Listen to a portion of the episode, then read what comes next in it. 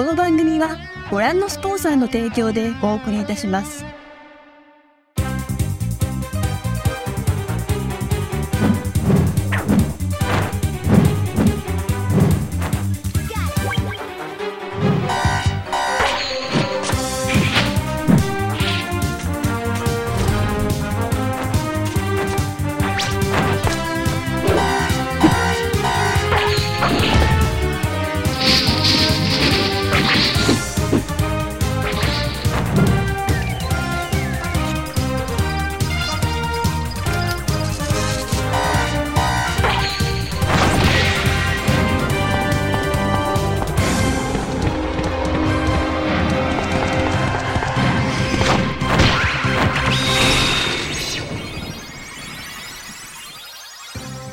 Tous, on est heureux de vous retrouver pour un nouveau Sumimasen Turbo, un Sumimasen Turbo absolument exceptionnel. Alors, je le dis, j'ai l'habitude de le dire, mais là vraiment, on va toucher du doigt l'exception avec un sommaire, mais des plus alléchants. Tellement de jeux qui sont sortis entre janvier et ce début de mois de février, tellement de grands jeux japonais qui nous ont redonné le sourire, la foi. Euh, Il y a même des jeux qu'on n'attendait pas et qui ont fait un carton encore plus monumental que les autres. Qui nous ont donné des cernes aussi. Oui, on n'a pas, beaucoup dormi. On a cumulé les heures de jeu sur toutes ces merveilles qu'on aura l'occasion d'égrener tout au long et bien de la rubrique jeux vidéo Like a Dragon, Infinite Wealth, Palworld, Palworld. 20 millions de joueurs, Palworld, est-ce que c'est pas absolument sensationnel? Tekken 8, bien sûr, le grand jeu de baston que on n'a pas tous eu l'occasion d'essayer, c'est comme ça, parce qu'il y avait Grand Blue Fantasy Relink, il y avait Persona 3 Reload et ces deux-là, eh bien c'est là où je vais vous dire que on touche du doigt l'exceptionnel, c'est que ces deux-là vont être reportés à une prochaine émission. Eh oui, Quoi, tu veux dire qu'il y a une autre en émission février, qui arrive derrière? On n'aura pas un, mais deux Sumimasen Turbo, messieurs, puisque le 15 février, le lendemain de la Saint-Valentin, que Daniel ne fête pas, je le précise, eh bien, pardon, eh bien, On m'en a reparlé encore nous hier. serons réunis tous ensemble avec vous à l'e-spot au plein cœur de Paris eh bien pour célébrer euh, ce mois de février absolument dantesque et, les en un- public Et les un an de Sumimasen et les Turbo. un an de Sumimasen Turbo. Sumimasen Turbo qui a fêté, qui a passé le palier déjà mythique des 20 000 abonnés. Alors 20 000 abonnés, c'est sûr, à l'échelle de Squeezie ou Cyprien, ce n'est que le début. Mais, euh, Mais on a déjà pas si mal. on a décidé de faire des, des vidéos euh, Yakuza versus GTA 6. On vous révèle tout. et on a, on a pas mal de. Je, je l'apprends. Et ouais, non, merci pour, euh, merci pour votre fidélité. Merci aux patriotes qui permettent à cette émission de vivre. Euh, on le dit jamais assez, ça nous permet non seulement euh, bah, d'avoir ce studio, de faire venir Hubert Petit. Eh oui, la légende. Qui vient- qui est Hubert 60 Petit. FPS. Vous le voyez, vous le voyez, il vient directement de Bordeaux, d'où sa coiffure, euh, pas très Ah, matinale. je crois qu'il allait dire d'où le pinard. mais- Ah, Hubert Petit en mode résolution, mais pas en mode performance, Non, hein, oui, c'est visiblement.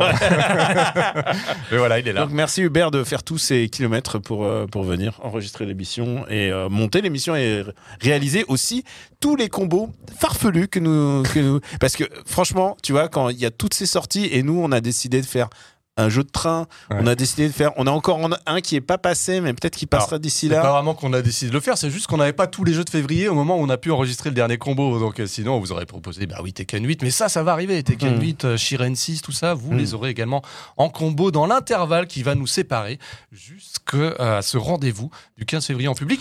Rendez-vous où euh, la billetterie est déjà ouverte. Ça, autant le préciser, Mm. mais on craint que, un petit peu comme la dernière fois, D'ici à... Victime de son victime succès. de son succès. Non, mais les euh, gens se l'arrachent. La dernière fois, ça n'a pas duré 24 heures. Euh, Bon, il n'y a pas de, voilà, il n'y a pas un nombre illimité de places.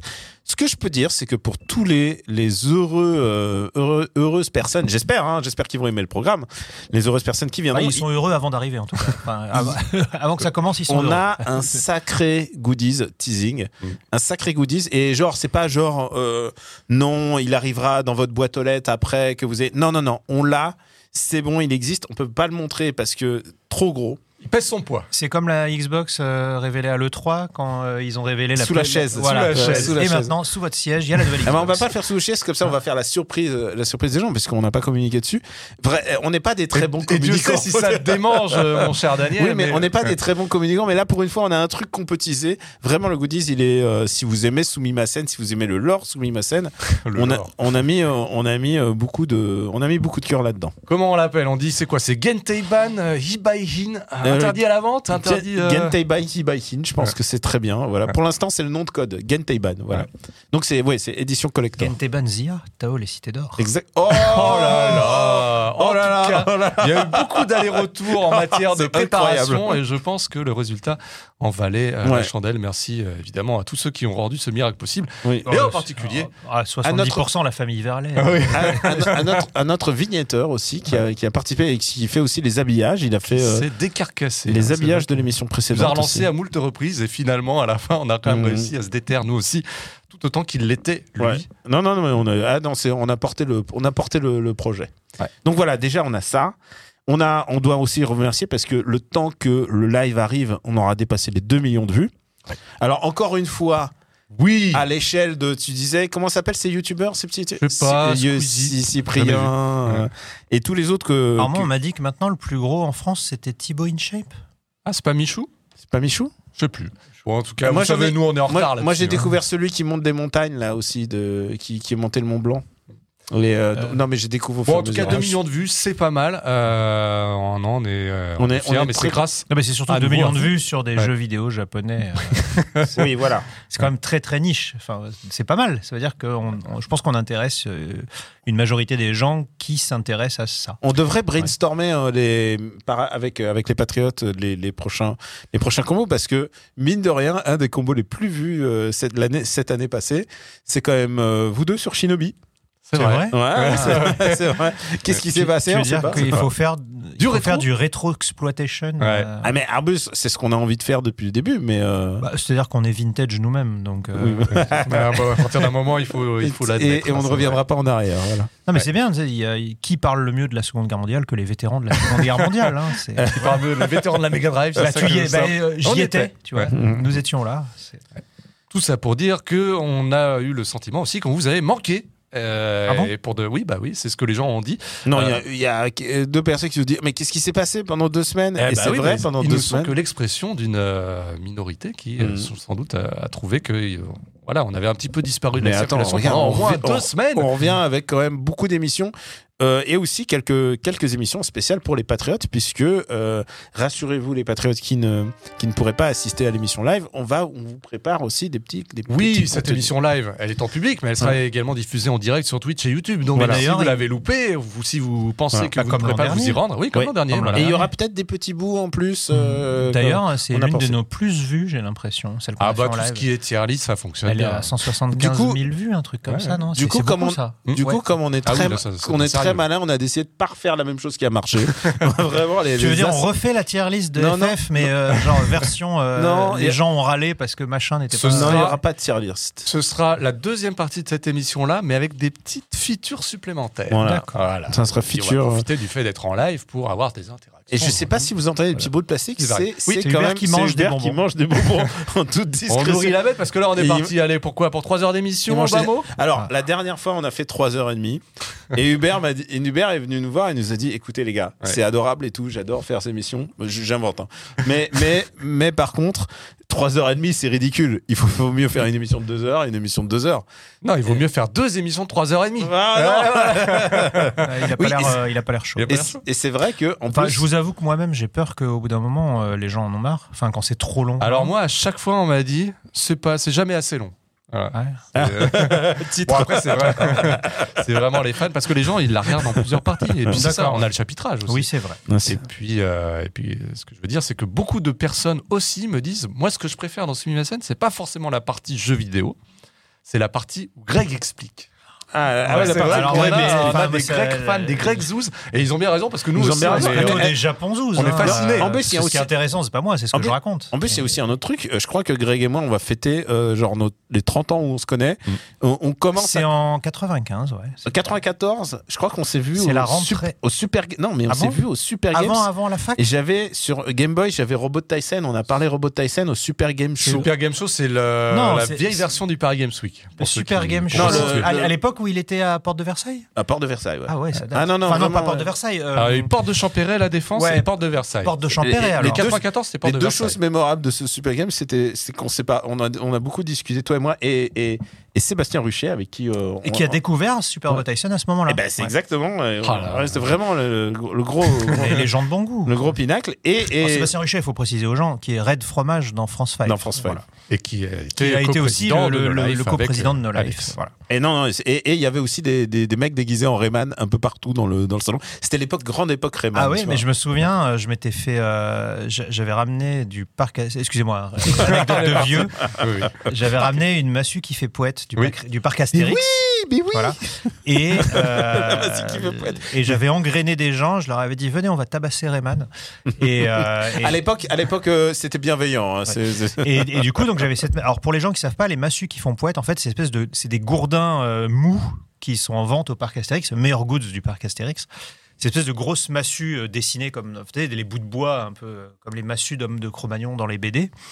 Et sauf qu'elles font poète. Tu sais, quand tu tapes, c'est comme ça. Et c'est meilleur goods euh, que vous pouvez acheter au parc Astérix. Et du coup, on est allé voir Rayman et on a commencé à le tabasser. Et sauf que Rayman m'a attrapé et il m'a fait un hippon. Mais surtout, il avait, il avait- il avait son poteau parce qu'il y avait, a- un, il y avait un cum qui ressemblait à Rayman. Ils étaient deux. Ils pouvaient te Oui, prendre en charge. a- Ils étaient Mais Non, comment mais- il fait un hippon s'il a pas de bras? C'est balèze. Non, non, mais euh, il avait. Non, mais il avait des petits Non, bras et tout. et, et donc, euh, donc, je- donc on arrive en bande et on fait ouais Rayman, on va te casser la gueule et tout. Et puis je commence à le taper, mais ça fait pas mal, tu vois. Et là il y a une meuf de Ubi qui fait ah mais qu'est-ce qui se passe? Ah, machin. Et là Rayman se retourne, hop, il m'attrape et pof, il me fait un, il me fait un hippon, c'est Winagé quoi. Hop, paf comme ça et je me retrouve par terre. Et, euh, et, et là une fois, en fait c'était drôle parce qu'une fois qu'il m'a mis par terre. Je vois à travers sa bouche, il y a un grillage, et je vois ses yeux horrifiés. genre, genre, genre, ah merde, en fait, c'était une blague. Et, euh, et du coup, on se relève, on fait la blague, genre, ouais, Rayman vainqueur, tu vois, comme ça et tout. Et, euh, et, puis, on explique aux gens du bi, bah, bah, non, mais fallait pas vous affoler, enfin, c'était pour rigoler, quoi. Et en fait, c'était le pire Super Game Show. C'est sûr, les cartouches Neo Geo se faisaient Euh, tirer. En, ouais. en fait, il y avait, euh, c'était c'était un- c'était l'un des premiers Super Game Show, donc il n'y avait pas de sécurité. Et donc il y avait des bandes. Et, et donc la, et donc la meuf de Ubi m'explique que en fait, ils ont eu plein d'agressions, mais plein, plein des gens qui venaient, qui Dans les toilettes trucs et tout. ça. Dans les toilettes, la moitié des hôtesses se faisaient emmerder parce que les mecs rentraient dans les toilettes, et disaient ah, t'es bonne toi, machin. Enfin, c'était horrible. Et du coup, 94 ans. on Oui, oui, oui. et du coup, dans le Rayman, euh, c'était une petite meuf, et comme Rayman se faisait agresser, aujourd'hui, ils avaient demandé à un mec qui était ceinture noire de judo de, de, de faire Rayman, en fait. Et évidemment, c'est le jour où moi je vais l'emmerder, tu vois. Et, euh, et non, c'était un super game show horrible. Il y a eu plein d'agressions, il y a eu plein de vols. Énormément. euh, Les- les- il y avait euh, des cartouches Neo Geo qui se faisaient. oui, les gens arrachaient les. les, Ouais, les cartes, Pareil ouais. Games Week, encore il y a 4-5 ans, les gens arrachaient les manettes des trucs. hein, donc c'est Ouais, pas mais Oui, mais t'en avais euh, moins. Et oui, puis t'as euh, Enfin, par Là, t'as Games Week, t'as des, des- vigiles Hmm. partout. Ouais. Hmm. Là, le, enfin, c'était bon enfant, tu vois. C'était. euh, C'était vraiment les premiers salons de jeux vidéo. Sauf que les gens, ils arrivaient en bande, euh, ils, Bon. ils, ils arrachaient les trucs. Je crois que vous avez compris, Greg et moi, on se connaît depuis un bout de temps et du coup, on peut s'envoyer des anecdotes comme ça. C'est Euh, N'hésitez pas comme- dans les commentaires si vous étiez là au. Super Game Show si vous, 93. si vous étiez le rêve, J'étais là. 92, 93. Si Avec Super Butoden 2 en exclusivité et. Dragon Ball Z Super. Butoden Mais oui, 2. c'est Le, incroyable. non, mais le mégaton de, de ce. qui sortait un mois plus tard au Japon, il était déjà disponible par Games Week et, il y avait un attroupement autour de cette borne et j'avais eu- pu poser mes mains sur Super Butoden 2. C'était, je pense, la incroyable. première fois qu'il y avait un jeu en exclu mondial en France. Un, jeu japonais comme ça, ouais, japonais, jouable ouais. au public, ouais. Et en plus, il était dans un coin. Il y avait un japonais en costard qui surveillait le, le corner. Et, et c'était dans un coin. Enfin, c'était même pas mis en avant. Et, et quand on est passé devant, euh, à, tu sais, à l'installation, nous, on, on pouvait rentrer avant. Et puis on fait. Mais, mais c'est Incroyable. Ah ouais, C'était le jeu le plus désiré du et- moment. et Mais en oui, plus. Et Et, en et plus- il n'était pas mis en avant. Il y a plein de gens qui ne savaient pas. hein. Je Ah pense ouais. qu'il y a plein de gens qui Ah sont bah, je l'ont- découvert. Et en plus, par rapport à la diffusion télé, tu avais que des exclus. Quoi. Mais tu oui. disais, ah, je sais pas si Vegeta, tu savais que Vegeta était Saiyan? Oui, ça- Vegeta Possiblement, Saiyan. mais surtout, bah, t'avais Bojack et Zangief. Bojack, oui. Tu ne connaissais pas la provenance Bah de non, ces personnages-là. Le film enfin, n'était pas ouais. encore. Enfin, c'était. Et, et Broly Et Broly. Mais alors, Broly, il était Broly pas... était perso caché. Oui, il était caché, donc Mm. tu n'y avais pas accès sur la borne. Non, mais c'était incroyable parce que justement, les, les autres, c'était. euh, Puis c'était aussi encore une époque où on jouait beaucoup en import. Mm. Euh, donc, les, les, les, les- bah, euh, ce que, les jeux qui étaient présentés chez Nintendo ou quoi, bah, c'était des jeux que les gens avaient déjà fait il y a six mois en, en japonais. euh. et, et là, tu avais cet exclu incroyable. euh, enfin, vraiment, les, les- genre, la mâchoire est tombée quand. c'est- c'est- Ouah, mais on est un vrai salon sérieux en fait, quoi. Alors que la plupart des, des- des professionnels de l'époque, ils étaient là pour voir les jeux Electronic Arts, les, Hmm. les jeux Bullfrog, les jeux trucs, les trucs comme ça, quoi. Et, euh, Et, et quand il repense aujourd'hui, c'était mais c'était le random complet. Comment la- l'autorisation a été négociée et tout. Enfin bon, après, Bandai avait. euh, Après, à, à l'époque, euh, le, le- mais- le- le président de Bandai France, c'était quelqu'un qui était très très actif, qui Mm. avait, qui, ça a été d'ailleurs un des, un des, un des premiers à, à comprendre le, l'otakuisation de la France, enfin l'émergence de la, de la pop culture japonaise, parce qu'il avait déjà été là dans les années 70, Ah. euh, quand il dit Ah, Goldorak, euh, Albator, il se passe un truc, peut-être que ce serait bien qu'on fasse venir des jouets, euh, genre notre surplus japonais, hop, on le fait venir à Carrefour, et hop, sold out tout de suite. euh. Et, c'est pour ça qu'on avait des jouets pour de ça séries qu'on ne connaissait pas pas. les, les- les camions Daimos, les trucs, c'est les jouets dont on n'avait pas les séries en France, mais ils faisaient venir tous les, tous les restes de jouets japonais euh, arrivés en France. Et ensuite, ils ont eu aussi cette intelligence de se mettre euh, en discussion avec le club Dorothée.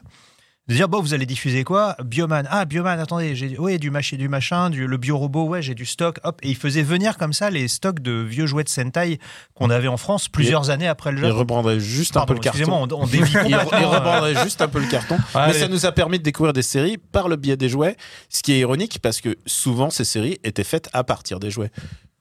On va recentrer un petit peu, Ah, messieurs. l'émission, Juste- on a dit pas trois heures d'émission. Voilà, juste pour euh, rappeler que si vous voulez soutenir déjà. Turbo, Oui, bien sûr. Tout ça parce que Daniel a Oui, bah, rappelé ouais, qu'on bah, se ça, connaît depuis longtemps. Oui. Tout est de sa faute. Si vous voulez soutenir Playboy. Sumimasen Turbo, eh bien, il y, a, il y a plusieurs moyens, mais le moyen le plus certain, c'est évidemment d'aller sur patreon.com slash Sumimasen et de choisir le palier qui vous semble le plus approprié à votre temps, à votre budget, à votre passion. Euh, ça, c'est la première étape. La deuxième, c'est évidemment, bah, ça, je l'ai vu hein, dans la dernière émission, c'est de simplement me rajouter un pouce et commenter. Il y a des gens qui commentent pour le référencement. Ça, Oui, c'est ils toi, disent. euh, Greg qui a lancé l'appel et Ouais. ça a marché parce qu'il y a plein de gens qui ont dit eh bah, pour le référencement, tac. Ah, Laisse un petit commentaire. hein. C'est très pour très les efficace. anecdotes de jouets cassés. Voilà. Et pour le reste, eh bien évidemment, partager les liens, euh, voilà, euh, renforcer ce qui fait Mais, un petit peu la communauté soumise à Scène Turbo depuis un an. Je, je suis, enfin, c'est un réflexe que, que j'avais de, de Gamecult où j'étais plutôt actif sur le forum de Gamecult et euh, en fait c'est l'intérêt euh, aussi de ce, ce genre de médias, c'est de pouvoir communiquer directement avec les, les gens quoi. Donc euh, c'est vrai que je, je- Enfin, quand on peut dire aux gens, bah, qu'est-ce que vous en avez pensé, dites-nous. euh, Et puis les si commentaires. Est-ce que ça, ça vous intéresse ou Il y a pas des commentaires qui sont très pertinents. et qui Bah, il y a des gens qui complètent ce qu'on dit Ouais. déjà, donc ça Oui. c'est très important. Euh, moi, j'ai jamais été aussi heureux. Zeratum aussi. Oui, Non, nous mais ça peut de temps en arriver. Mais on est Oui. dans le flow et les gens vont le Mm. voir d'ailleurs dans l'émission live. On, on fait, on est, euh, regardez nos préparations. pas de notes, Il n'y a pas de notes. euh, on- beaucoup sur les souvenirs. et Moi, sur le notre commentaire qui m'a fait le plus plaisir, c'est quand j'ai défoncé Super Mario, le film. Et, que, et que dans le, le fameux. Non, mais- le et- fameux son. et, euh, et- dans les commentaires, il y a un gars qui a dit, tu- tu- je ne sais pas si vous vous souvenez, quand j'avais dit bah, Super Mario, moi j'ai l'impression que les gens qui ont bossé sur le jeu, euh, c'est c'est pas forcément des gens qui connaissent les vieux Mario. Et, tout. et dans les commentaires, il y a un gars qui a bossé sur le film qui m'a dit, bah en fait, euh, notre génération, c'est plutôt les gens qui ont joué au 64 et machin. Et il a apporté plein de précisions qui étaient intéressantes. Et il a expliqué aussi que pendant la production, c'était pas les mêmes musiques et tout. Enfin, c'était c'était un vrai complément d'information. Donc euh, il y, a, y a des choses intéressantes dans, Puis on dans- dans remercie, les on commentaires. remercie en plus les commentaires qui sont vraiment d'une bienveillance et euh, Et aussi les commentaires qu'on Euh. recense sur Discord. ouais. Ouais, puisque Ah bah oui, pour les patriotes, il y a un Discord avec euh, des emojis incroyables d'ailleurs euh, que je prends le temps, notamment bah, l'emoji viking de Daniel qui a beaucoup de succès. Viking. Quoi? je- Il y a un événement. Daniel Encarja de Is10, tu l'as pas vu avec la petite. euh, Ah, il- tu l'as re- tu l'as Ah bah, il Ah bah il est en. Discord. ouais. Parce que j'ai pas j'ai pas regardé les les emojis. C'est Pouillot, il dit oh, j'ai pas le temps, j'ai pas le temps, mais pour les emojis, Oh, il, bah, est, il deux toujours, secondes, il est toujours c'est- Al. Ouais. c'est un vrai plaisir. Bon voilà, on a fait déjà un- une grande présentation du sommaire. Hein, je l'ai dit, euh, on va parler de Yakuza Infinite The Palworld et de Tekken 8, euh, notamment parmi les jeux dans la rubrique Famitsu Miyasen. Mais avant d'aborder ce chapitre, on a évidemment bah, tout ce qui concerne les recos. Et je le dis, vous avez manqué, messieurs, aux gens. Euh, et pour de bonnes raisons, c'était parce que vous étiez particulièrement occupés, notamment bah, fin janvier, mi-janvier. Il y a un grand salon qu'on appelle le Festival international de la bande dessinée qui a lieu à Angoulême et vous Ouais. étiez tous les deux. Est-ce que c'était une bonne édition puisque bah, les auteurs japonais étaient encore une fois euh, particulièrement mis en avant Alors, il y a vraiment, euh, tu sens quand même une vague de fond euh, du- de mise en avant du Japon. Alors, certes, pas dans le. Factuellement, il y a l'ère Japon. L'ère Japon, c'est toujours une petite aire en bas de la ville. C'est toujours un peu dommage d'avoir une espèce de petit Ah, C'est ghetto toujours Japon. mis un petit peu à Un petit peu. Ouais, mais, mais ça, c'est pour la vente, en tout cas. euh, comment je, je prends la défense d'Angoulême tout de suite. Euh, Angoulême, euh, pour les gens qui connaissent pas, c'est une ville fortifiée Mm. euh, qui a été euh, construite en, en haut d'une colline. Mm. Donc, tu n'as pas un, un endroit gigantesque pour faire le salon. Le salon est, réparti dans toute la ville. Il y a pas plein de- il y a pas plein de de petits. En fait, il y a plein de petits salons dans toute la ville. Il n'y a pas de porte de Versailles, quoi. Et c'est et c'est pas de bol parce que en fait la ville bah, c'est une colline. Mm. Donc bah, typiquement quand tu arrives à Angoulême, euh, tu arrives en TGV, la gare TGV elle est en bas de la pente. Donc tu sors du TGV, tu montes tout en haut à l'hôtel de ville, tu récupères ton badge T'as 20, 20 Et minutes. et ouais. après il faut que tu redescendes parce que évidemment les mangas sont derrière la gare TGV. Donc ça oui quand t'es quand, quand Mm. t'es manga ça t'énerve un peu de faire le machin. Bon après c'est pour le cardio tu vois c'est bien. Mais c'est en fait c'est tout est extrêmement euh, euh, diffusé dans la ville, Mm. tout est tout est éclaté dans la ville. Une fois que tu as Et compris. d'ailleurs tu as des navettes. Euh, c'est ça qui est bien c'est que tu as des navettes gratuites mais c'est un bazar monstre. une fois que tu as compris un peu le système, franchement, c'est pas c'est pas si grave que ça. Et surtout, voilà, et voilà ce que je trouve intéressant, c'est que depuis quelques années, les auteurs japonais reviennent euh, en force, sans doute portés par une nouvelle génération de gens euh, qui s'occupent de ça. C'est-à-dire c'est tout ce qu'on voit en termes d'exposition et en termes d'auteurs qui viennent à Angoulême est mis en avant par Angoulême. Euh, c'était impensable il y a 10-15 ans. Vraiment, c'était une- a, Disons que les- il y, y a des gens qui étaient responsables du manga chez Angoulême qui essayaient de mettre en avant, mais on leur, on leur laissait moins de moyens Ouais. et moins de- d'envergure qu'aujourd'hui. Mais ce qui est intéressant aussi à Angoulême, c'est que c'est euh, la programmation est très complémentaire d'un Japan Expo Mhm. parce que il y a une volonté patrimoniale aussi euh, dans, dans les invités de, de- de Japan Expo, une, une- une vision, enfin une envie de montrer les, les auteurs de manga sous un jour différent.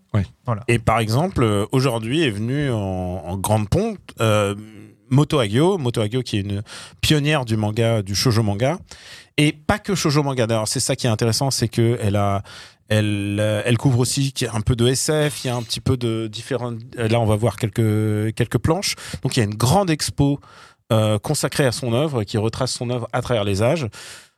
Et vraiment magnifique. Le catalogue d'expo est vraiment, euh, si vous avez l'occasion de le voir, il est commandable sur Internet d'ailleurs. Il est absolument somptueux. Euh, vraiment, tu vois le, le travail et son évolution de son trait au fur et à mesure des années. Euh, il faut, je, je Oui, quelles sont les œuvres majeures de alors évidemment, pour son- ceux qui son- ne connaîtraient son pas œuvre majeure, c'est le clan des pots. Alors je, hop là, je, hop là, le clan des pots qui est vraiment son son œuvre majeure et qui c'est chez c'est chez qui c'est chez qui c'est chez, Akata. c'est chez Akata. Et il faut euh, ils font un gros gros boulot sur le shojo, c'est chez Akata. Quel- Pour- Voilà, c'est celle-ci. Pourquoi je dis euh, pourquoi je dis Ah, il n'y a euh, pas de mise au point. Voilà. pourquoi je disais, euh, je dis Akata, c'est qu'il y a d'autres éditeurs. Par exemple, chez Glénat, ils avaient, un- ils avaient euh, publié il y a des années du, du Moto Hagio, qu'ils ont ressorti aussi. C'est une anthologie avec des, quelques très belles nouvelles, préférées de ma compagne. Très Et, bien. voilà, non, vraiment, elle a, elle, pour elle, c'était vraiment, euh, euh, c'était, c'était, c'était une déesse vivante qui venait, euh, qui venait ici. Tu sens que, tu sens que pour un pays où il y a, hum, où, où il y a des difficultés en termes de thérapie, thérapie, de famille familiale et tout, tu sens qu'elle a réglé beaucoup de comptes à travers son œuvre. Euh, tu sais, elle dit, elle- dans son masterclass, elle Oui. disait non mais moi je voulais, moi je voulais tuer mon père, je voulais tuer ma mère pour tout ce qu'ils m'ont fait et, et, euh, tu sens que ça se ressent dans son œuvre.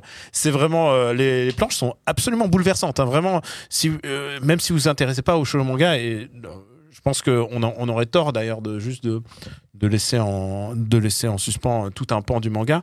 Euh, regarde vraiment le, le- il y a il y a un truc vraiment très très poignant dans fait, tu es au-delà du shojo parce que Oui, elle c'est a, complètement au-delà du shoujo. euh, elle a participé justement à la comment dire à la popularisation d'un style de représentation hyper graphique, hyper évanescent, avec des, des très grands yeux, des très grandes Regarde boucles. les, a- regarde les aplats c'est noirs. des, c'est des- des personnages euh, avec des, des très grands yeux qui, qui, voilà, qui, qui sortent de la page comme ça. C'est des choses qui existaient déjà. Mais euh, elle a vraiment sublimé ça. Elle, elle a, elle, a, elle a vraiment euh, transformé certaines de ses pages en tableaux. Et justement, ça provoquait des émotions chez, euh, chez les lectrices et les lecteurs. Et ça, ça, enfin, ça, ça a donné un côté viscéral à ce qu'elle racontait. Quoi. C'est, euh, il y a certaines planches qui sont vraiment extrêmement puissantes grâce à ça. Elle a, elle a, elle a, elle a, re- elle a regraphicalisé en fait un petit peu le- la, la manière dont elle faisait ses récits et notamment ses récits les plus, euh, les plus dramatiques. Et euh, en utilisant énormément d'artifices. euh, alors, quand je dis artifices, c'est pas de la triche. Hein, c'est, elle utilise des, des astuces en faisant des taches d'encre, en faisant des, des, des mouchetés, des, choses comme des ça. sorties de Elle- cadre. voilà, c'est, et c'est vraiment, elle a, elle a une science de la narration qui est très très avant-gardiste pour l'époque et qui va influencer euh, énormément euh, de, alors de, de- de femmes évidemment, mais aussi d'artistes d'une manière générale. Il est pas rare d'avoir des auteurs, qui, des auteurs de manga qui disent moi mon, mon autrice préférée, mon auteur préféré, c'est euh, Moto Hagio et euh, il était temps de lui rendre euh, lui rendre hommage parce que euh, elle est venue à Japan Expo en total captiminis. Elle fait partie de ces auteurs qui sont venus à Japan Expo en se prenant juste un stand, genre bah voilà un tréteau et pour vendre pour vendre ses dojins ou ses, mangas.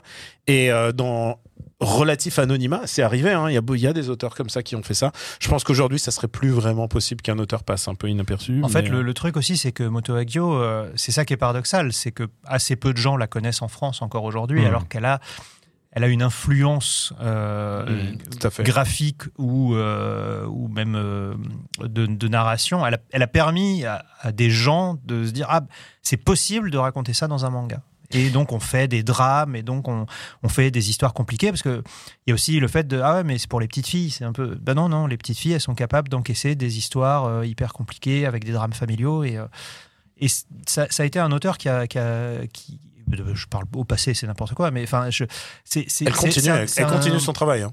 c'est un auteur qui, dans les années euh, 70, a eu énormément d'impact et de poids sur les, les artistes d'aujourd'hui. Et je te promets la prochaine fois, Hubert, que je ferai des, une image stabilisée. et euh, Autre auteur également et, euh, mis en avant du Juste, côté euh, ouais. juste un petit mot, euh, Oui. j'en place une pour mes copains de chez Akata. Actuellement, si vous voulez vous initier euh, à cette, euh, à, à cette euh, grande dame du manga, actuellement, il y a une OP en librairie. Quand vous achetez des, des bouquins euh, Moto Hagio de chez Akata, vous avez une prime qui est magnifique. Très bien. Avec, voilà. Donc, Et euh, je, je pense que l'autre. euh, alors, il faut juste euh, souligner que cette expo, même si le festival est fini, cette expo est toujours présente. Euh, On peut aller la voir, je crois, pendant 3-4 mois. Donc, euh, à voir. euh, Ça vaut le coup. Enfin, franchement, si vous aimez vraiment la pop manga. culture japonaise, euh, c'est, enfin, Angoulême, il y a le TGV, quoi. Oui. Euh, si vous habitez Paris, euh, c'est bon. deux heures de train.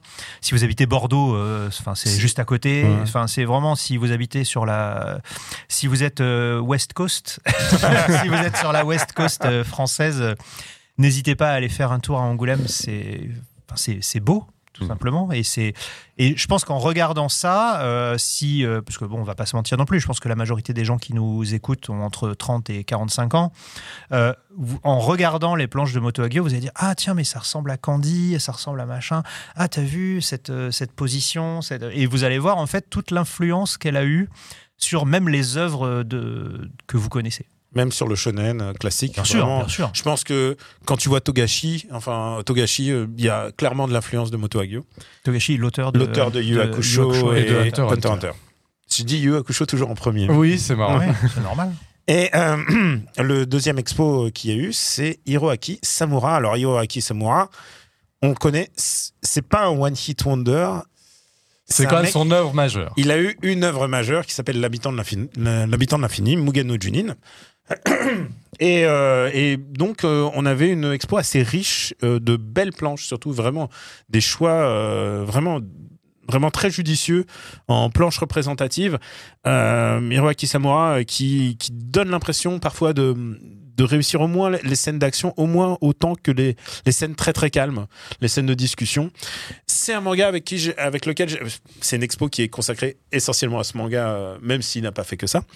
C'est un, manga avec lequel j'ai eu un petit souci dans le sens où euh, tu vois où ça va au début et ensuite vers le milieu il se passe une espèce de pont de pont narratif qui dure une dizaine, quinzaine de volumes, ce qui est l'inverse des mangas traditionnels parce que d'habitude tu te dis où ça va au début? Et après tu trouves ton groove et là c'est complètement l'inverse et après il est revenu euh, sur des bases euh, sur des bases intéressantes Euh, son rapport avec les jeux vidéo car il y en a il a fait des je crois qu'il a fait la jaquette de Dororo sur PS2 C'est vrai. et je mettrai pas ma main à couper. qui... et- et attention, il faut dire, faire attention parce que Oui, le, héros, le héros peut ouais. se couper les mains et ça repousse. Oui, parce que l'habitant de l'infini, c'est ouais. qu'en fait, l'histoire, c'est que le, le héros est parasité. Et, euh, et ce petit parasite lui permet de se régénérer euh, à l'infini. Ou l'habitant de l'infini. l'expo commence euh, par une manji qui est sur, des, sur Oui. un rideau. Et avec un petit écriteau disant attention, On n'est pas nazi. on n'est pas nazi. C'est une c'est la swastika était évidemment une reprise par les nazis. Et d'ailleurs, elle n'est pas dessinée exactement pareil, mais euh, voilà, ils, juste ils mettent une petite précision parce que c'est l'uniforme. Regarde, on le voit dans, dans le dos de. Bah oui, parce que c'est un mandala, c'est un, c'est, c'est un symbole de, de- Voilà. de continuité de vie après la mort. De toute façon, Voilà. il y a un tips hein, pour vous très simple euh, pour regarder dans quel sens il est. Si ça fait un Z, c'est que c'est euh, le bon. Si ça fait un S, comme SS, c'est pas bon. Et, euh, et une expo assez intéressante. Donc euh, voilà, je disais, je mettrais pas ma main coupée qu'il n'ait pas touché un petit peu à du Tenchu. Euh, et euh, c'était assez. Bon, voilà. Ah, tiens, une, une planche pour toi, Pouillot. ple- pleine d'évocation de. une étreinte. euh, Ah, une étreinte. Ah, elle a une- euh, regarde, elle a une. Non, non, c'est une dame qui a une crampe. Bah oui, mais ça Ah, arrive. Moi, j'ai- ça fait mal hein, aux orteils. Le, Ah bah, des fois, il faut que je me le- carton disait un spasme amoureux. Ah oui. Un spasme. Donc, euh, est-ce que, ça te- est-ce que ça te Ah parle? bah voilà, ah, bah là, ça voilà. stabilise pas trop. Ah hein. voilà, voilà, pas du tout. Ah bah voilà. hop. Ah bah oui. J'aurais dû qu'est-ce que tu fabriques J'aurais dû faire des montages. Ouais. Et euh, oui, Et le, donc, le euh, montage c'est important, Hubert. Euh, Alors, s'il vous plaît, les patriotes, il faut. Cette euh, exposition-là, elle est toujours, elle est toujours il faut un stabilisateur pour Daniel. ouais, ouais. Voilà. Ouais, j'ai- j'ai- bah oui, mais euh, tu sais quoi, il est 8h du matin, il Ah est bah 10h oui, du oui, bah, matin. je sais bien, euh, oui. Hop, oula, à deux heures ah bah ce n'est pas Hubert qui veut, hein, Ah, ça c'est c'est- le talent. Et, euh, et donc voilà, euh, c'est vrai, c'était vraiment, euh, c'était ouais, c'était vraiment une expo de qualité. Elle est toujours accessible elle aussi comme je, je- ah, là Moto par contre, je certain, pas ma main coupée Ouais. deuxième fois. Quick. Mais par contre, pas. L'autre, l'autre événement, ben après c'est un événement en entre guillemets puisque cette personne est déjà venue à Annecy, cette personne est déjà venue très très nombreuses fois, mais il y avait la présence de Rintaro. Oui. Rintaro le réalisateur, puisque puisque il a édité. Alors, il n'est pas, il est réalisateur, il n'est pas mangaka, mais pourtant il a réalisé son premier manga, il a dessiné son premier manga. Ma vie en 24 images secondes avec une euh, préface de Katsuhiro Otomo. Oui, alors là encore, on va juste repréciser donc Rintaro réalisateur. Euh, Très grand, très, réalisateur. grand réalisateur. réalisateur, réalisateur depuis les- la Depuis fin des années 50. Mais Ouais, de- 1958. oui, depuis que l'animation, ouais. depuis que l'animation, c'est surprenant. Il a que- 83 ans, il a fait encore le déplacement jusqu'en France. Ouais. On a eu la chance bah, d'assister hier à la Mm. projection de Kamui no Ken, Mm. l'épée euh, l'épée de Kamui, Ouais, Dagger of Kamui. Dagger of Kamui. Un, un très bon pseudo, je trouve. très bon, très bon titre. Voilà, il était là, euh, présent pendant euh, 45 minutes, une heure, pour Ouais. répondre aux questions des, euh, des gens présents sur place. Et euh, voilà, Kamui no Ken, un, un- un monument de la Japanimation. euh, Vraiment, c'est ou Kawajiri des, des futurs, des futurs euh, dieux, du, dieux de l'animation tels que Kawajiri. Il y a Noda qui a travaillé dessus, Noda qui avait travaillé sur, euh, sur Capitaine Flamme. Capitaine Et donc tu Futur. parlais de Katsuhiro Otomo. Nodataku Euh, de quoi? Nodataku Ouais. Katsuhiro Otomo, donc évidemment l'auteur célèbre de Akira, entre autres, hein, euh, et d'autres œuvres majeures de l'animation et du manga japonais. Et ce qui était assez, assez rigolo durant la, la, question-réponse, c'est que Rintaro désigne Otomo comme Otomo-kun. Ah oui, il l'appelle Otomo. Ah bah oui, Ouais. euh, c'est le senpai. C'est le super senpai de senpai. Mais Katsuhiro c'est le Otomo. senpai. Mais non, mais c'est une telle sommité dans Bah son domaine que tu t'as parfois. Alors, C'est étrange de l'entendre. Si vous aimez le western, un- je pense qu'il y aura une ressortie DVD, euh, je crois, chez Dybex. Euh, je suppose, euh, vu la, la- Donc, nous, on a eu la chance de le voir en salle. C'est la première fois que je le voyais en salle. C'était extra, assez extraordinaire. Mais donc, pour resituer Rintaro, euh, Rintaro, il a quand même réalisé la série Captain Harlock, qui est le, le Albator. Albator. Voilà, ça, il a réalisé. Ah, les fameuses OAV, OAV de Final les horribles OAV de Final Alors, Fantasy elles sont pas si horribles Non, non, que mais c'est un très bon dessin animé, mais c'est un très mauvais Final Fantasy. Enfin, Alors- en fait, ça n'a rien à voir avec Final Fantasy. Moi, je me souviens quand, ce- Ouais. quand cet animé est sorti, c'était censé être une espèce de suite à FF5. Qu'est-ce que c'est que ça Et en fait, aveuglé par euh, mon fanboyisme de Final Fantasy V, euh, j'ai trouvé ça pas terrible. Alors qu'en fait, quand tu les regardes sans penser que ça s'appelle Final Fantasy, c'est magnifique. C'est du, c'est de la Gainax. hein. Euh, et l'animation est, et l'animation est assez ouf. Euh, donc Rintaro a réalisé ça, mais ah, c'est vraiment, j'avais, j'avais, j'avais complètement oublié la. Vraiment, c'est. Bah, c'est ça, quand tu regardes une séquence de, de Rintaro, tu te dis, ah, il y a quand même une idée, à la mi- euh, une idée, à- une idée par plan. C'est quand même très pointu. Et là, Ah et bah là, oui, il a fait X de clan. il a fait le film, le film et le clip euh, qu'on voit en ce moment, X de Clamp. J'ai dit à Hubert, ne mets pas la musique parce que Ah bah là, oui. je pense que, je pense qu'on Quick. se fait, on se fait, euh, Non mais ce clip est incroyable. incroyable. Ils avaient mis, en fait, c'est le le prototype et il l'avait sorti en laserdisc. D'ailleurs, je me rappelle que j'ai acheté Oui, le Final voilà. Fantasy laserdisc aussi. Non, non mais ce, ce clip de, de X de, de Clamp sur une musique du groupe X Japan. X X de Japan, Clamp. euh, c'était, enfin, il passait dans toutes les conventions des années 90 C'était et, genre les- le- et les gens devenaient fous parce Les- que c'est, c'est un, c'est un truc de 3-4 minutes, mais avec les moyens d'un épisode entier. Donc tout est incroyablement animé, tout est magnifique, il y a des idées euh, de plans incroyables. Et puis c'est. Tu résumes 10 tomes de manga, donc euh, ça va super. euh, 10 tomes de manga en 3 minutes, tu, vois des mecs. Tu comprends rien, et des gens qui arrivent, qui se tapent dessus, qui se regardent, tout est très beau. Enfin, c'est. Euh, Et ça a été un choc pour énormément de gens qui ont découvert l'animation japonaise euh, à la fin du Club Dorothée et qui allaient dans les premières conventions et tout. Ils disaient, mais c'est quoi ce truc? C'est incroyable. Parce que en général, on sortait à la fin de la convention, on se disait ah Oui. bon, allez, c'est le moment où on sort X de Clamp. C'était les lacs du Connemara Ouais. des fins de convention. euh, C'est tellement voilà. ça. C'est ça, c'était le, c'était le, le lac des Connemara de fin de convention Ouais. des années 90. Parce que tout le monde sait que tout le monde chante X. euh, Parce que même si tu connais pas X. japonais, tu, tu gueules X, nanana. Voilà, bon bref, excusez-nous, rêve de vieux encore, mais Non, mais- tout ça pour dire que voilà, c'est un très grand monsieur de l'animation et le clip a fait tellement de, de- a eu un tel impact visuel qu'il sera choisi quelques années plus tard pour faire le long métrage Ouais. de, de- ça, a X. finan- ça a financé le. Ça a financé le long métrage. Le D'ailleurs, je, je suis très fier parce que je- quand je suis allé au cinéma voir X euh, au Japon, Mhm. euh, c'était le premier jour et il y a un truc qui est génial au Japon, euh, qui se fait aussi en France. et mais, mais enfin, j'ai l'impression qu'au au Japon, c'était quand même à l'époque plus, enfin, tu le faisais plus plus souvent euh, qu'en France. C'est quand tu vas au cinéma le premier jour, euh, si t'es dans une grosse salle, t'as une chance que l'équipe soit là Ah. pour dire ah, j'espère que ça vous plaira et tout machin. Et il y avait Rintaro. Et donc, Ah, du coup, nice. donc j'ai acheté le pamphlet et hop, vite, vite, euh, je suis allé toquer. Excusez-moi, je voudrais une dédicace euh, de, de Rintaro. Tu vois, alors, il y avait tous les doubleurs, moi j'en avais rien à foutre. Je voulais, je voulais une dédicace de Rintaro. Il était tout content, il m'a signé mon truc. Mais c'était, euh, c'était, un- je me souviens que tout le monde dans la salle était en transe. C'était vraiment, euh, j'étais le seul mec d'ailleurs. Ah oui, euh, je- quand je l'ai vu en salle aussi au Japon, Et, public féminin ouais, et qui pleure à la fin. Ah évidemment. ouais, et j'entendais des soupirs partout. Larmes. Enfin, c'était. Il y a une, il y a une ça, chance. ça veut dire qu'il il touche tous les, il arrive à toucher tous les publics, quoi. Et là, c'est encore une fois Rintaro. D'après le manga, euh, c'est- je pense que c'est son œuvre majeure euh, avec Armageddon, mais euh, voilà, c'est Metropolis, d'après l'œuvre de Tezuka, d'après un, un scénario de euh, Otomo-kun. Je suis Voilà. désolé, je peux plus que l'appeler qu'Otomo-kun. Et, euh, ouais. Et euh, c'était, c'est aussi le dernier travail de Kazuo Komatsubara, malheureusement. Mais euh, ouais, Komatsubara, alors donc voilà, j'en Bon, reviens à ça. on revient. Komatsubara, qui est Non, mais le fanboyisme. Ah, bah, Komatsubara, le grand grand directeur d'animation, est cité dans ce livre qui raconte euh, qui raconte la vie de Rintaro. Je tiens à dire, comme beaucoup de ses œuvres euh, autobiographiques, ça s'attache ça s'attache beaucoup, ça passe beaucoup de temps sur l'enfance et genre qu'au moment arrive le studio, ça va assez vite en fait.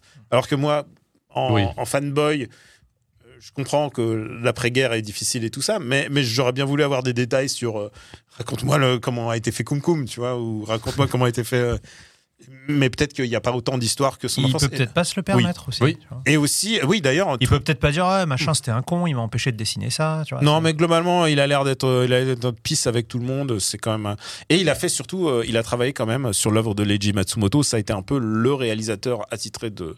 Bah, il a fait euh, Gala- euh, Galaxy Express. Il a fait la première série euh, de Captain Harlock. Donc c'est vraiment un des premi- une des premières personnes à avoir été diffusée en France.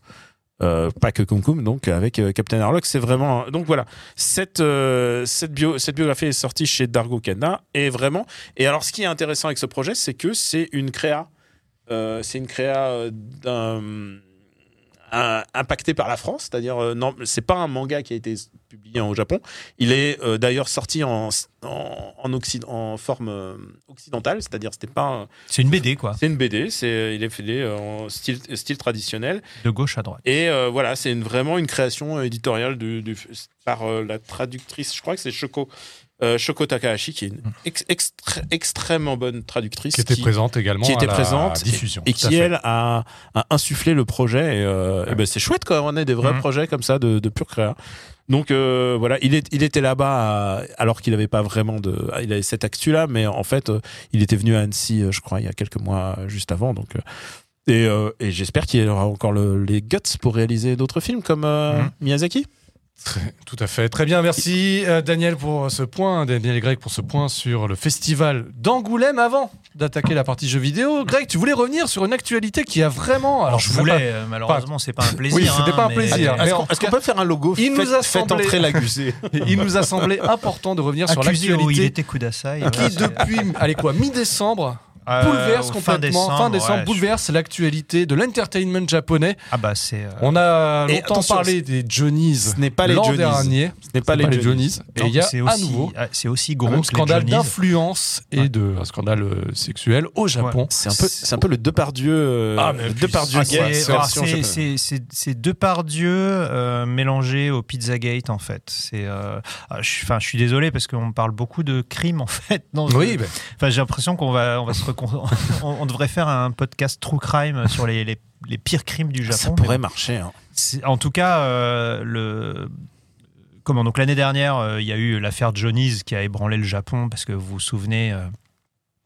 C'était donc euh, cette société, les Johnny's, qui a la main mise sur l'entertainment euh, japonais et qui en fait euh, a couvert sur cinq décennies plus de 500 viols de, petits garçons parce que le patron était un horrible type qui profitait de de, de, créer des boys bands pour voilà faire des saloperies aux gamins qui, espéraient devenir des stars.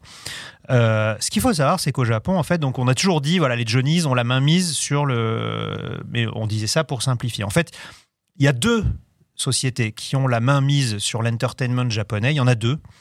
Donc il y a les Johnnies qui font tous les beaux gosses, et il y a Yoshimoto Kogyo qui eux, c'est les humoristes.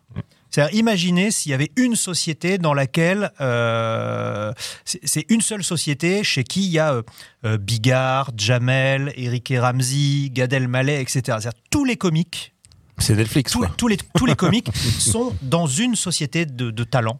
Donc c'est une agence euh, qui gère les talents. Et, et donc, cette, donc en gros, vous êtes un producteur de télé, vous voulez un mec drôle, c'est Yoshimoto, vous voulez un beau gosse, c'est Johnny's.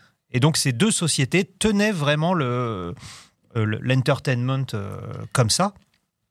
Et euh, parmi donc les, les- tous les comiques, parce qu'il y a énormément de comiques au Japon, on sait que c'est quelque chose qui est très important pour eux, les- le stand-up, enfin le stand-up, enfin c'est euh, ce qu'on ce appelle le manzai euh, en, en japonais, où c'est deux, euh, c'est deux personnes, parfois trois, mais c'est souvent deux personnes, un qui dit une connerie et l'autre qui lui met une tarte. Enfin voilà, c'est le ressort comique. C'est comme ça qu'on raconte les, les, les- les blagues au Japon.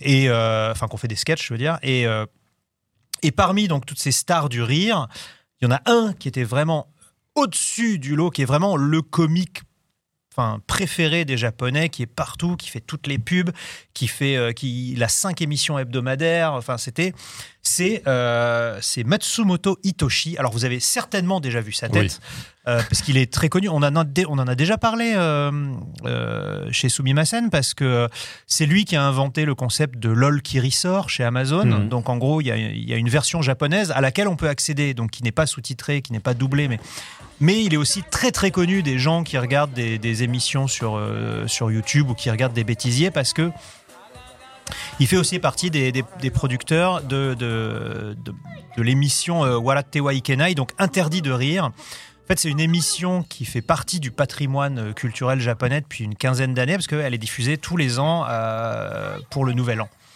Et, et, et donc, ce, ce, bah, ce gars-là, ainsi que tous ses potes comiques, c'est-à-dire que c'est c'est un peu comme les émissions d'Arthur, tu vois. T'as as lui et puis t'as ses potes. Donc en gros, il, il a son duo, son binôme qui s'appelle Amada, qui est celui qui est en haut à droite là, qui rigole.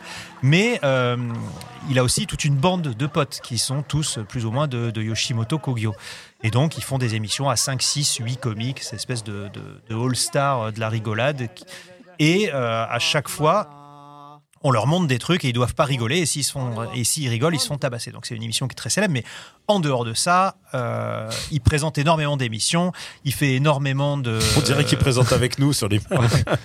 Donc euh, il, il y a énormément de comment d'émissions dans lesquelles il est chroniqueur, des émissions dans lesquelles il est présentateur. Il fait de la radio, il fait de la télé, etc., Il etc. fait énormément de publicité. C'est l'homme le voilà, il, il- une pub sur cinq, il est dedans. Voilà, c'est on peut considérer que c'est l'homme le plus drôle du Japon. C'est euh, aussi certainement euh, le, le comédien préféré des Japonais. Euh, il, enfin, il a toujours connu le succès. Il a eu un seul revers dans sa vie, c'est qu'il est grand admirateur de Takeshi Kitano et il a toujours voulu faire du cinéma comme Takeshi Kitano. Et il a fait un film euh, qui était complètement absurde, Et- qui, a, qui a très très mal, euh, enfin que ça n'a pas du tout marché. Je pense à Big Man, euh, Big Man Japan. Ouais, c'est ça. Big Man Et- Ja- Alors Big Man Japan, juste pour dire, c'est euh, Imaginez en fait ce mec au cinéma, ça aurait pu être Quentin Dupieux, le Quentin Dupieux japonais. C'est-à-dire c'est un monde complètement barré. Big Man Japan, c'est des, c'est des mecs de taille énorme. C'est vraiment, ça aurait pu être un, un kusoge, un, un jeu absurde à la Segale En fait, son cinéma est absurde. C'est voilà, c'est- ça n'a aucun sens. C'est-à-dire vraiment, ça ressemble au plus absurde des films de Kitano et euh, il en a fait quelques-uns. En fait, il a voulu faire comme Kitano, c'est-à-dire aller à contre-courant de ce qu'il est habituellement. Mm. Donc Kitano, c'était un comique euh, qui faisait des blagues, euh, genre il se baladait à poil, il faisait des, des- genre les Kitano Castle, etc. Et en fait, dans ses films, ah bah il fait du cinéma à la Tarantino avec des gangsters et tout, genre gros gap.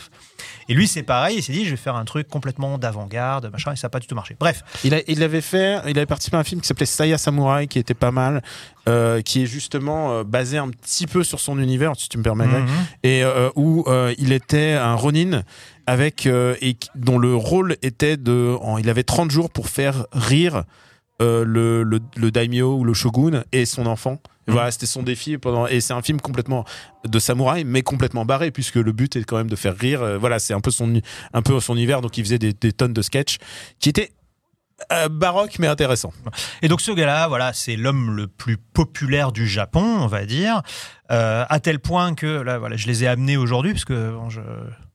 il faut bien qu'elles servent à quelque chose. Euh, tu, tu les as de longue date, hein, je précise. les- tu les- les as oui, pas, tu les as pas euh, depuis il, il est Scandale. tellement populaire que Bandai a fait des figurines, il a fait des figarts. La figart, c'est les gammes de figurines de Dragon Ball, etc. Ils ont fait des figarts de lui qui sont photoréalistes et qui d'ailleurs font la joie de tous les toy photographeurs euh, du monde entier, dont moi, enfin je- au passé en tout cas. Et, et je pense et je pense que tu devrais les garder parce que Ah ben elles ont fait x5 Pour pour les vintage japonais, elles pour ont fait x5. pour l'héritage de ton enfant. Bref, Donc, donc, une bonne ce- raison. cet- donc Enfin, cet homme-là, qui est l'homme le plus populaire, le Mm. plus drôle, le plus tout, ce que tu veux, et qui en plus a pas sa langue dans sa poche, tu vois, comme Takeshi Kitano, il, il voilà, dès qu'un politicien fait une merde, il, il chie dessus, etc., etc. Et il, il chie sur les institutions, un petit peu, pas trop, mais euh, Mm. pour un japonais, c'est beaucoup déjà quand même. Et en fait, euh, qu'est-ce qui s'est passé? Fin décembre, le Bunshun, Ah, le lui, fameux Bunchun.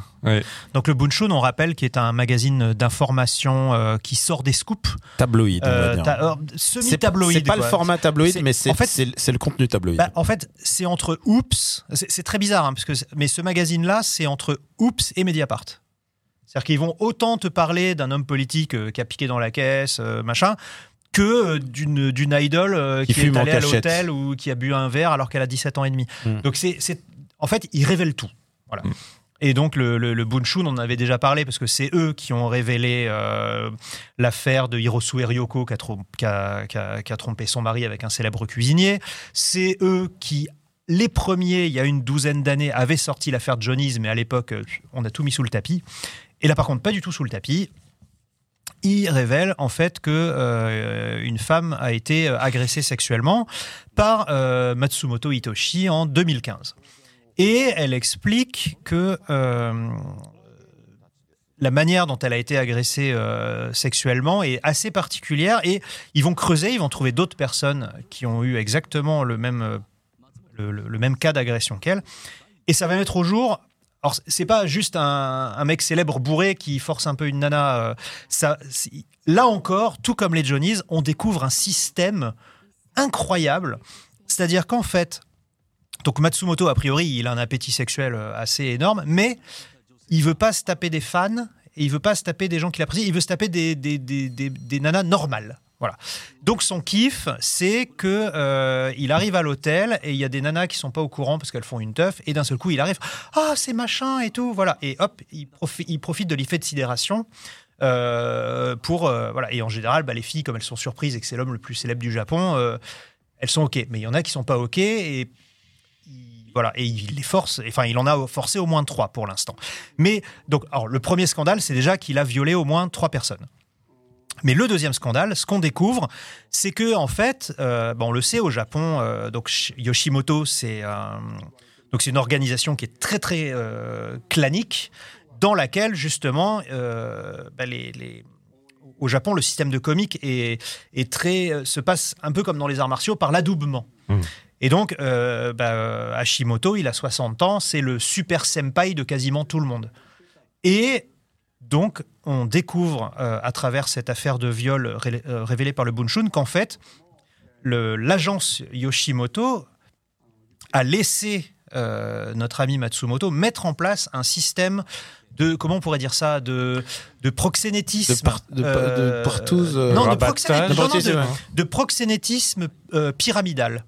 C'est-à-dire qu'en gros, euh, chaque fois qu'il allait quelque part, que ce soit à Tokyo, à Kyoto, Fukuoka. euh, à Fukuoka, etc., parce qu'il y a des comiques euh, locaux partout, Oui. parce qu'ils font toujours des, des spectacles, etc.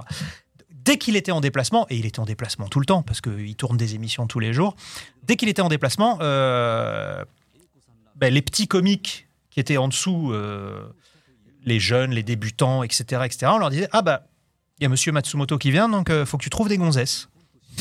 Ah bon, mais j'ai une répète. Non, non, il n'y a rien de plus important que ça. Tu sors, tu vas trouver des gonzesses. Et donc, il fallait qu'à chaque fois qu'il arrive, euh, alors soit il louait une suite, euh, soit il faisait ça euh, dans, un local de, la Yoshimoto, etc. Et donc, en gros, le, scénario était toujours le même. Il y avait des comiques de seconde zone qui allaient dans la rue ou en boîte ou quoi, dragouiller des nanas. Alors, en général, soit ils cherchaient des jeunes mannequins qui n'étaient pas encore célèbres, euh, soit des artistes euh, qui galéraient, soit juste des, des nanas lambda, euh, mais qui n'étaient pas du fan club. Et en gros, il leur disait ouais, tu sais, je travaille à la télé, machin. Est-ce que tu, on fait une teuf là Il y aura des gens célèbres, mais je peux pas te dire qui. Et donc, bah, forcément, il y a, y a toujours des, des- des- des gens qui sont d'accord pour faire la fête gratuitement et qui suivent. Et euh, le scénario était, toujours le même, c'est-à-dire qu'elles arrivent, elles voient des gens célèbres, donc ça, ah c'est super, c'est pas une arnaque, il y a vraiment des gens célèbres et tout. Et au cours de la soirée, Matsumoto débarque et hop, effet de sidération. Et après, ils sont des espèces de alors, soit ils font des, des pokers des habilleurs, soit des gages, des machins. Ils s'arrangent pour que Matsumoto se retrouve seul avec euh, la fille qu'il aura choisie. Alors, il y en a une, des fois, il y en a deux. Enfin, des, fois, il, en, il, se il swap les filles en cours de soirée. Enfin, bref. Et le problème, c'est que, ben, en fait, c'est institutionnalisé. C'est-à-dire qu'on expliquait aux jeunes que, ben, euh, faut que tu trouves des filles, parce que sinon, il va pas être content. Et si ça se passe pas bien, ben, Tu vas pas euh, monter dans la hiérarchie voilà, des comics. exactement. Donc il y avait cette espèce de pression, genre si tu veux réussir, faut trouver des meufs à, à Matsumoto. Voilà. Donc euh, c'est, enfin c'est une affaire qui, qui a une ampleur là, là il y a- il y a- euh, enfin c'est- il y a une crise de la comédie au Japon actuellement, c'est-à-dire qu'il y a euh, tous les jours il y a des nouveaux noms qui sortent. C'est tous les jours, ah ben en fait, machin aussi, il allait chercher des filles. Ah ben machin aussi, tu vois. C'est, c'est comme si en Ils France. étaient tous complices, quoi. En fait, c'est comme si en France, tu apprenais que euh, tous les humoristes avaient monté un complot pour organiser des partouzes pour Bigard. Et tous les jours, ça tombe, tu vois. Donc là, euh, Matsumoto, qu'on va comparer à Bigard, euh, parce qu'ils ont à peu près le même âge, euh, Matsumoto est, est mis en retrait. C'est-à-dire que quand cette affaire éclate, lui sur Twitter, il fait le brave, genre ouais, vous allez voir ce que vous allez voir, c'est n'importe quoi et tout machin. Et son agence fait non, tais-toi, stop, arrête. Et mais derrière, l'agence dit euh, écoutez, euh, il a fait des fêtes avec des gens qui étaient tout à fait consentants, c'est complètement faux ce que vous racontez et tout. Et là, en fait, l'histoire prend de l'ampleur. Donc le scandale au Japon vient évidemment du fait que ce sont des crimes euh, pour les agressions sexuelles et les viols vient du fait que tous ces gens qui étaient des comiques sympas, ben, en fait, euh, étaient des proxénètes euh, plus ou moins volontaires, et que l'agence a tout couvert.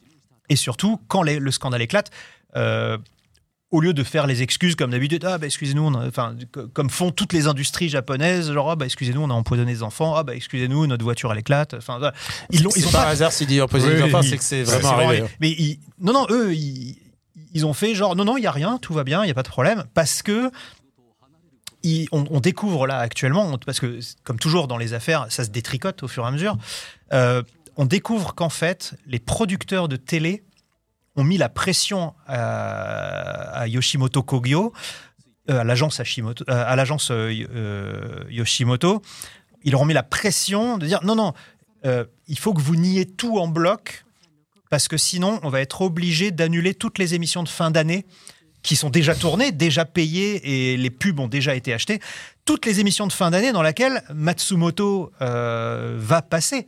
Parce que la fin de l'année au Japon, la télé, c'est euh, Ouais, une c'est un rendez-vous sacré, Ah ouais, ouais, oui. c'est un rendez-vous. Et, Ouais. et les producteurs ont dit non, non, euh, surtout euh, faites comme si de rien n'était, comme ça on peut diffuser nos émissions. Quoi. Certains sponsors se sont retirés d'ailleurs au moment de la diffusion par effet ricochet. En janvier. en janvier. en janvier. Mais en décembre, ça s'est bien passé. Ouais. Et, euh, et c'est début janvier que, enfin, la- l'affaire a éclaté euh, fin décembre, mais c'est vraiment début janvier que ça a pris cette ampleur d'organisation, euh, enfin de, de, de- de systématisme et d'organisation euh, pyramidale pour trouver des, des, des gonzesses. euh, c'est parce que c'était vraiment ça le mot d'ordre. C'est, euh, je, je sais plus, c'était on out sous l'été, enfin ramener des gonzesses. quoi. Mm. C'était vraiment comme, comme des produits en fait. C'est et euh, en plus, euh, ils, expliquent qu'il a des kinks bizarres. euh, euh, C'est-à-dire que pour choisir les nanas, il leur dit Est-ce que toi tu veux porter mon enfant? Oui. Enfin, il a cette Oui. espèce de, de, Tu vas porter mon enfant. de, de, de, Ouais. fantasme d'imprégnation qui, Hmm. qui participe à l'effet de sidération aussi. Et euh, enfin bon, bref, enfin le roi est nu quoi, tout s'écroule, tout est. euh, Donc finalement, il a dit bon bah ok, j'arrête. Et tu vois parce qu'il il continue à avoir cette attitude. Et Takeshi Kitano l'a l'a- engueulé en public. Il a dit ouais, ce qu'il fait c'est n'importe quoi. Il aurait dû s'excuser. Enfin quand tu fais une connerie, tu t'excuses. En plus, enfin tout, tout ça pour des filles, alors que c'est un mec qui claque des doigts, il peut avoir qui il veut. Enfin, c'est vraiment nul ce qu'il a fait. Enfin, il a été vraiment publiquement, euh, euh, comment dire, critiqué par Takeshi Kitano qui dit, ben, quand tu fais une connerie, tu t'excuses, c'est la base, quoi. Et Et- quand t'es un criminel, euh, encore plus. Ouais, voilà. Et, euh, et, euh, et, et donc, du coup, c'est en train d'éclabousser tout le Japon parce que, donc, comme je disais tout à l'heure, imagine, tous les comiques de France, ou presque, se sont ligués pour organiser des partous pour Bigard. Donc, ça commence, ah bah Bigard, euh, c'est un partouzeur. J'aime bien qu'on ait pris Bigard comme exemple. Quand même. et en plus, Bigard, euh, non mais c'est pour que les gens comprennent un peu l'importance du culturelle du, truc, ouais. enfin culturelle et sociétale. Mm. On, on apprend que ah bah Bigard, euh, euh, il a violé trois filles dans, dans une euh, de- de- dans un hôtel. Ah salaud Bigard et tout machin. Ah mais les filles elles ont été ramenées par Eric et Ramsey. Ah d'accord salaud Eric Ramsey. Donc hop Eric Ramsey pareil hop ils Ah, les disparaissent. pauvres, ils sont dans la Voilà. sauce. une, une semaine après, on dit Ah, bah, Jamel aussi, il ramenait des filles. Hop, Jamel disparaît. Ah, mais il y a Gad Elmaleh aussi. Hop, bah, Gad Elmaleh, les pubs de Gad Elmaleh Faut pas extraire disparaissent. cette séquence-là Euh, non, contexte, c'est- hein, on rappelle. Ah, et puis euh, Lagaffe aussi. Ah, bah, Lagaffe aussi. Hop, il disparaît. Et, et- On aurait dû prendre des, des- on aurait dû prendre Parce des comédiens qui allons dispa- prendre les procès, disparus. coup. Romain, euh, Raymond DeVos. Non, et puis t'es là, et puis. Et puis, du coup, euh, t'as des gens euh, comme Kev Adams qui interviennent. Et puis, il y a des gens. Et puis, et puis Kev Adams, derrière, il y a quelqu'un qui dit Ah, mais moi, euh, Kev Adams, euh, je l'ai déjà vu à ces soirées. Ah, ah, bah, hop, Kev Adams, c'est cancel Mais aussi. encore tu une fois, ça, ça- ça montre toute l'omerta qu'il peut y avoir dans le monde de l'entertainment Bien sûr, japonais oui. où les En enjeux fait, financiers sont tellement colossaux. C'est surtout ça, c'est qu'ils sont prêts à masquer des crimes Voilà. euh. Comme Johnny's. pour, euh, pour alors qu'aujourd'hui, ça tu peux tu peux plus masquer. Enfin, je veux dire, euh, le crime le crime est euh, voilà, tu, tu, quand t'es pris la main dans le sac, il faut, euh, il- voilà, il y a toute la procédure pénale qui se met en, en, en branle. Et là, euh, et là, au Japon, ça met du temps. Il y a une espèce d'inertie et qui est masquée euh, par par par le bon vouloir, par Alors, il y a par l'inertie. ouais. l'inertie Ouais. à la fois euh, qui est maintenue par la télé, par les productions, par Surtout les- par tous les enjeux financiers Ouais. qui sont sous-tendus derrière. C'est Mm, ça tout à quand même le. le- Et le il faut ce que Greg a bien pr- bien précisé, mais euh, il le compare, il prenait Bigard et euh, je peux comprendre. Mais le- il est beaucoup plus je puissant. peux- Bigard, il est beaucoup- en fait, c'est c'est quelqu'un qu'on voit à la télé tout le temps. Tout le temps, c'est-à-dire, Il est omniprésent. Vous connaissez forcément sa tête. Ah si vous êtes allé au Japon, vous avez vu forcément plein de pubs. c'est-à-dire, tu, Il est partout tu- dans la tu rue, regardes une émission de télé, il y aura forcément une pa- page de pub.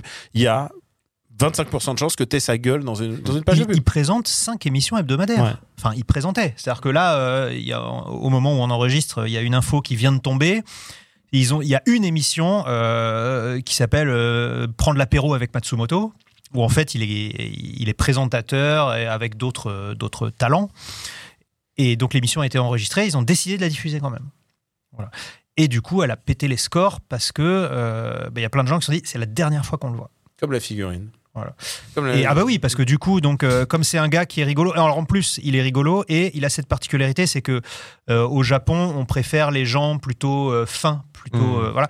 Et lui, il fait de la muscu, mais mais beaucoup, c'est-à-dire ouais, il est un peu Mishima. hein, il est muscu. il est il est énorme et enfin.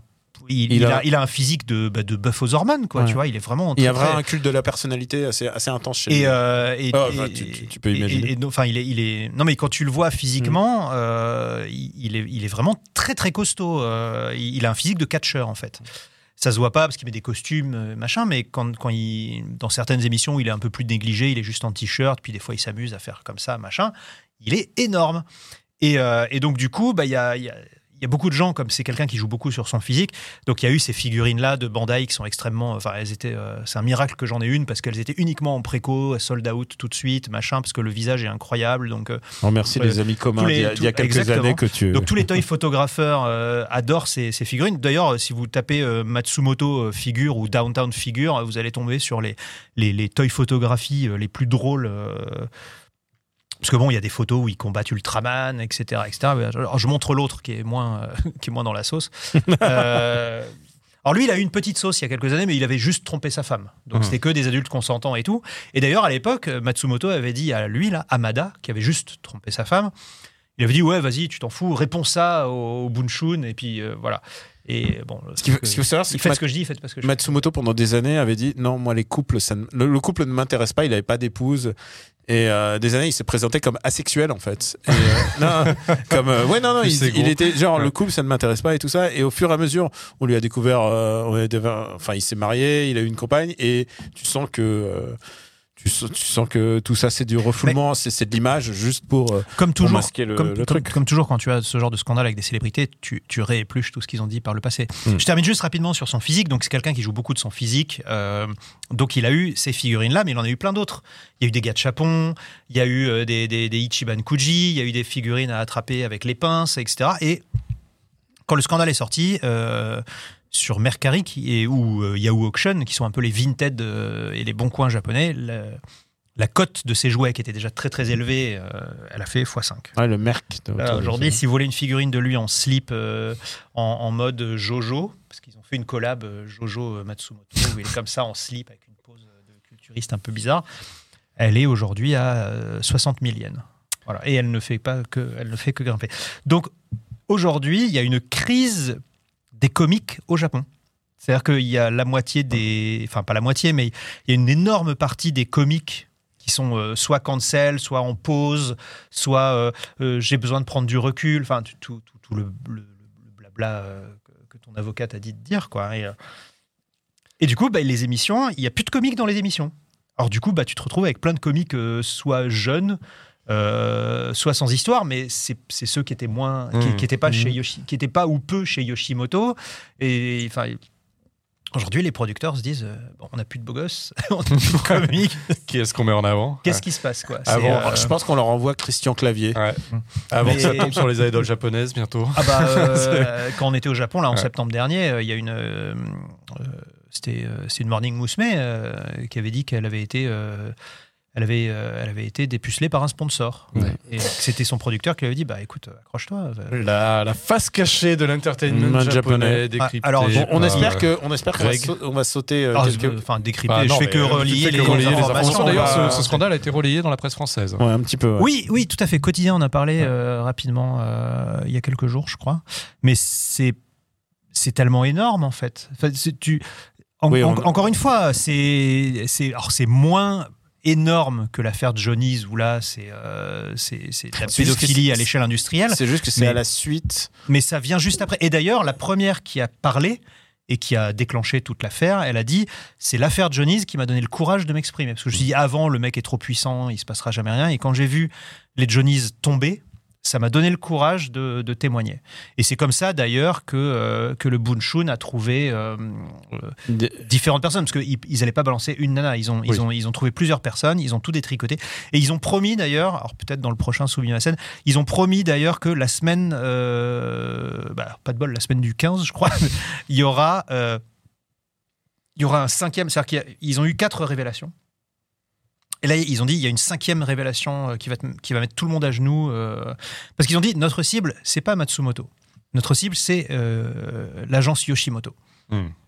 Et ils vont révéler encore. un- ils ont dit, on a un truc là dans les cartons, on est en train de peaufiner et on va encore faire une révélation. Tu sais, c'est comme Mediapart. C'est l'effet Mediapart. où tous les jours, euh, l'homme politique dit non, non, hop, et, et paf, paf. Non, non, paf, mes enfants, ils sont à l'école publique. Non. Et, et là, c'est pareil. Ils ont préparé le, le- le truc et ils vont, ils, vont, ils vont faire un tapis de bombe.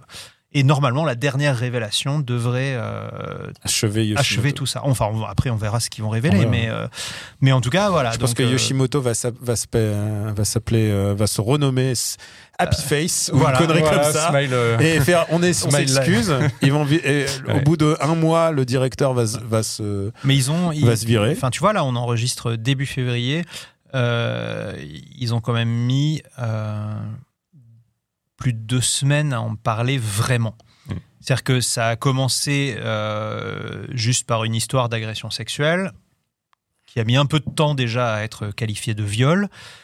Et ensuite, le systématisme de la chose a été discuté. Mais ça a mis beaucoup de temps avant de s'attaquer directement à Yoshimoto.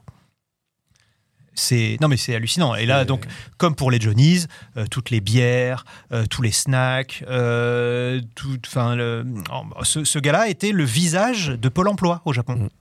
Oui, Enfin, c'est tu- vrai. tu- vraiment, c'est-à-dire que la moitié des pubs qu'on a diffusées pour les gens qui, qui nous regardent en vidéo, là, là c'est c'est pubs pour le Pôle Emploi japonais. C'est-à-dire qu'il est là, ouais, allez, il faut aller bosser. c'est, enfin, pas Pôle Emploi, Townwork. Euh, c'est ce qui est en fait une agence pour te trouver des baito. C'est genre Manpower. Et, euh, voilà. Et Mm. c'est, euh, c'est le visage de l'emploi au Japon, ce mec-là. Ah, je sais même pas si Manpower existe. C'est peut-être une vieille référence. Mais c'est, c'est, encore un truc d'une ampleur Mm. absolument euh, impensable en France. Pouillot, tu veux nous parler de tes vacances en Corée du Nord? Non, ça va. on, va, on, va, on va complètement changer de sujet. Même si ça a un petit lien avec le pôle emploi japonais, on va parler. Ah oui, je vois, je vois le Oui, lien. tu vois, j'essaie Je de, vois alors, de raccrocher un petit peu les wagons. On va parler un petit peu de jeux vidéo. Désormais, on va ouvrir la rubrique Famitsu Mimasen avec l'un des jeux les plus importants de ces deux d'année. Eh oui. C'est évidemment Yakuza, ou pardon, Like a Dragon Infinite Wells. Et on en parle juste après le jingle.